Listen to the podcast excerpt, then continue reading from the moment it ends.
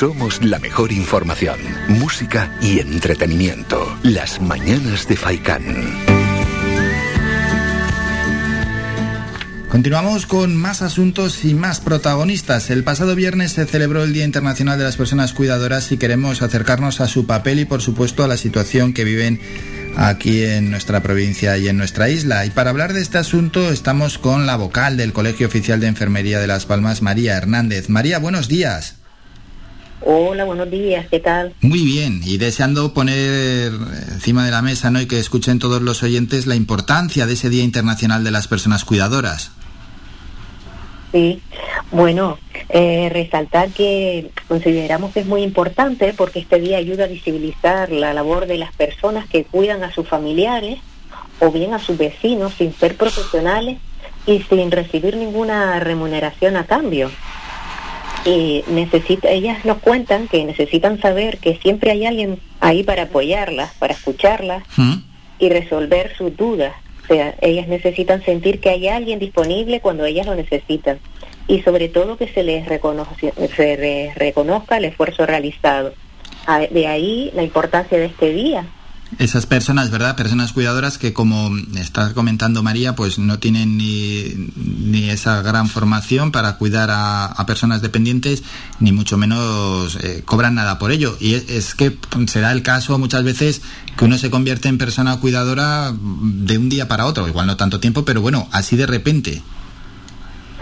Sí, eh, como la población cada vez va siendo más mayor y, y con enfermedades crónicas, de buenas a primeras o, o, en, poco tiempo, la persona se puede ir, eh, digamos, complicando la enfermedad e irse haciendo dependiente.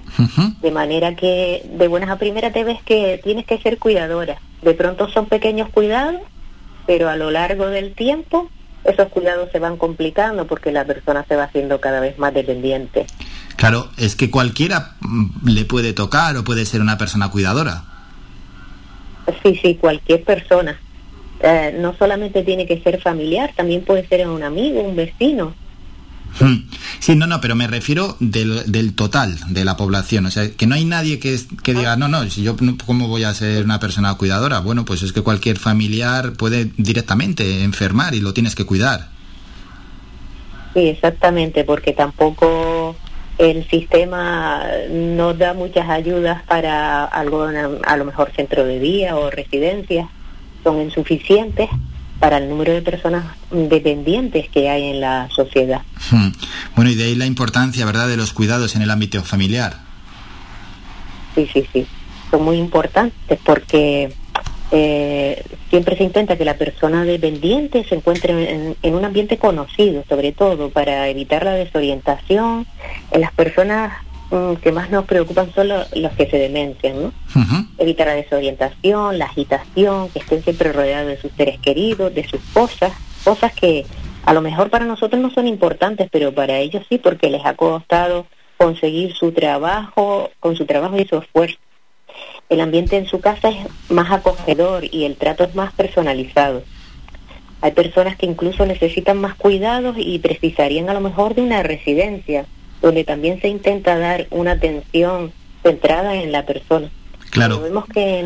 Pero ¿cuál es, ¿cuál es el problema para poder acceder a las residencias? Casi siempre es el económico, ¿no? Y, la plaza. La escasez de plaza. Claro, y la plaza. Porque el número de plazas disponibles, eh, bien de residencias o aunque sea de centros de día para descargar un poquito el trabajo de las cuidadoras, es pequeño, por lo que la alternativa que te queda es la familia y es la que hace el esfuerzo. Desde aquí nosotras queríamos estar a la administración, que es quien tiene la responsabilidad de aumentar el número de plazas sociosanitarias, ya que la demanda va siendo cada vez mayor, porque la población cada vez va siendo más mayor. Pero ¿cómo es posible que haya tan pocas plazas? Es un problema que tenemos aquí, no, no solo en el archipiélago, es que lo tenemos en todo el país. En todo el país, sí, sí. en, en, Francia, en Bélgica y en Luxemburgo eh, suele ser el 4% de la, de la población, mientras que aquí es solo el 1,2% eh, están en residencias. El resto es toda atención familiar. Pues es un, es un punto de, es un debate importantísimo el de las plazas de residencia. Al final, bueno, la población cada vez vive más y la población, pues, no voy a decir por desgracia, pero cada vez está eh, más envejecida y, bueno, pues es, un punto ya para afrontarlo desde la administración con la seriedad que se requiere. Aparte de muchas veces los precios inasumibles de estas plazas de residencia, por supuesto también, pues el que haya más plazas, porque bueno, a algunos se le cae el alma a los pies cuando ve que no tiene plaza en ninguna residencia o que tiene que esperar muchísimo tiempo. Claro, lo que habría que aumentar el número de plazas que no sean privadas claro, también. Bueno, pues hay que se lo apunten porque, vamos, las, las, plazas requeridas a futuro van a ser mayores, no hay más que ver el, el número de personas que, que van envejeciendo. hay un estudio, ¿no? Se llama El estrés en cuidadores mayores dependientes un estudio que cuáles son las primeras pinceladas, o al menos las grandes pinceladas que nos deja ese estudio que, que se llama así, se titula así, que ya bastante dice, ¿no? El titular, el estrés en cuidadores en mayores dependientes. Sí, nos habla de que el perfil de la persona cuidadora principalmente es mujer, eh, la edad entre 45 y 65 años, eh, casada o en pareja, eh, nos habla de no ocupada o persona que trabaja pero mm, a medias o, deja su trabajo para dedicarse al cuidado, eh, que cuida a su cónyuge, a sus hijos, porque también hay cuidadoras de, menores, de niños con, con enfermedades crónicas. Muchas veces nos olvidamos y pensamos en los mayores, pero también hay niños con enfermedades crónicas y ahí hacen un papel muy importante.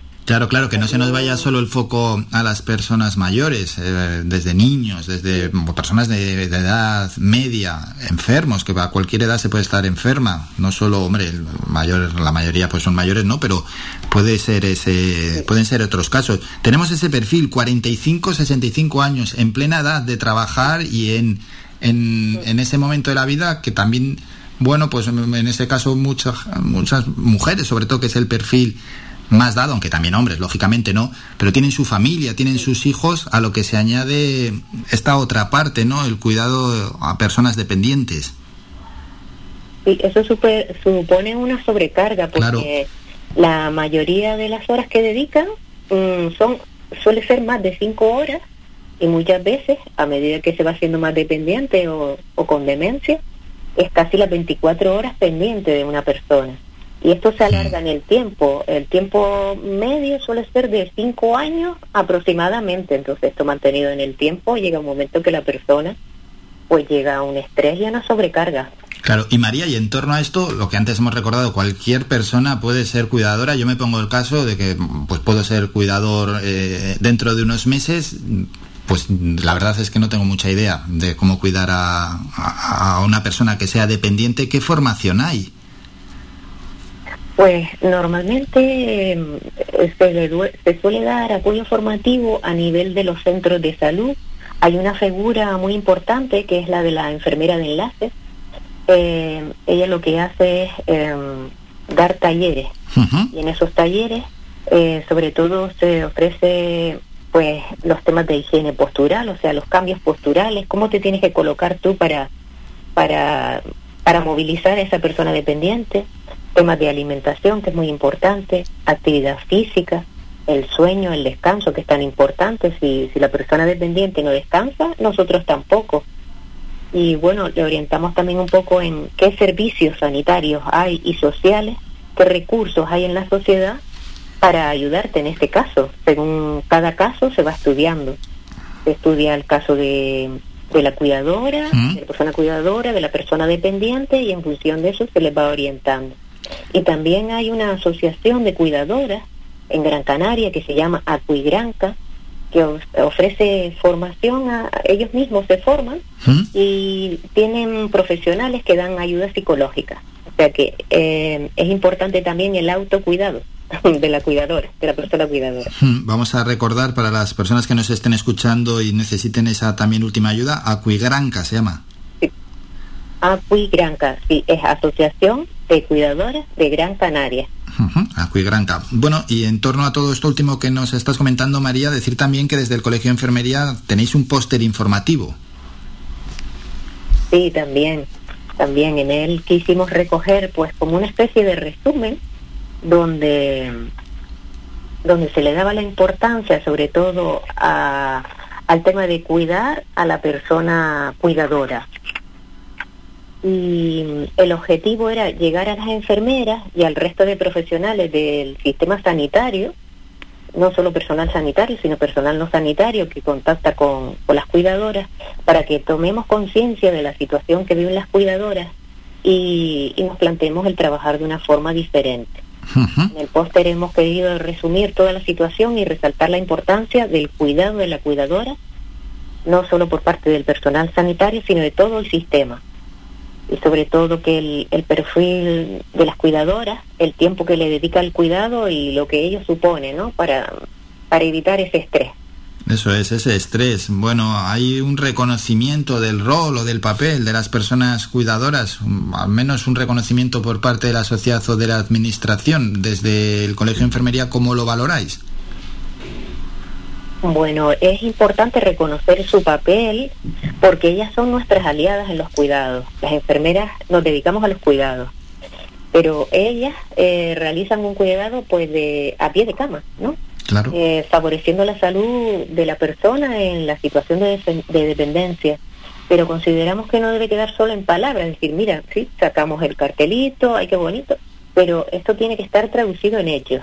Ellas necesitan ayudas económicas, eh, necesitan adaptar su domicilio, hmm. porque la persona se vuelve dependiente, a lo mejor tiene que ir en silla de ruedas, las puertas son estrechas. La propia eh, cama incluso, es que no es barato tampoco sí, eh, hay que quitar escalones, adecuar el baño para meterlos en una sillita, todas esas barreras arquitectónicas y eso es dinero, ¿no? Entonces habría que ampliar la oferta de servicios, no solo a domicilio, sino también considerar centros de día si ya la persona pues necesita una ayuda extra o centros de respiro familiar donde la persona diga, mira, necesito a lo mejor 10 días de, de desconexión, se queda esa persona allí cuidada sabes que está bien, ¿Mm?